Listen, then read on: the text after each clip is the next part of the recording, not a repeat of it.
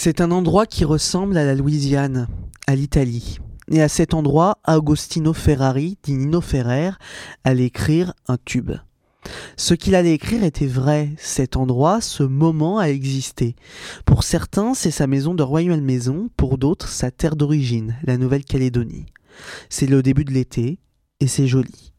Mais ce tube, il ne l'aimait pas du tout, et pourtant il en a écrit les paroles.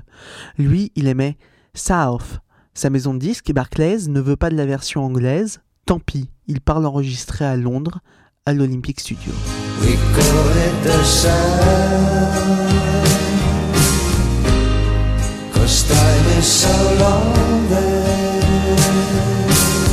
La voix qui accompagne Nino Ferrer, c'est Radia Fry, la mère de Mia Fry, la chorégraphe.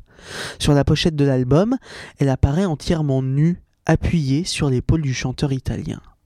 Quelque temps plus tard, son entourage le convainc d'enregistrer la version française. Mais il ne l'aimait décidément pas, cette version. Il se battra même avec Bernard Estardi, son arrangeur et ingénieur du son, qui le vira du studio après dix prises, là de son perfectionnisme. Au cœur du désaccord, les premières notes du Sud qui posent ce décor sublime.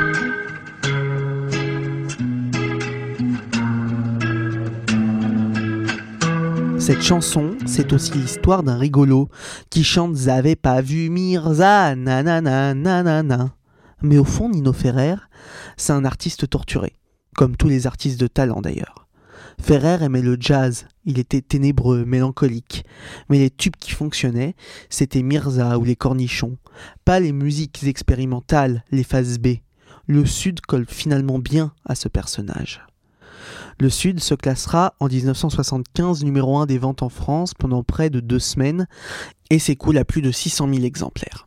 C'est le dernier succès de Nino Ferrer qui se suicidera en 1993, quelques mois après le décès de sa maman, d'une balle dans le cœur au milieu d'un champ de blé. Alors comme il l'a si bien écrit, tant pis pour le Sud, c'était pourtant bien, on aurait pu vivre plus d'un million d'années, et toujours en été.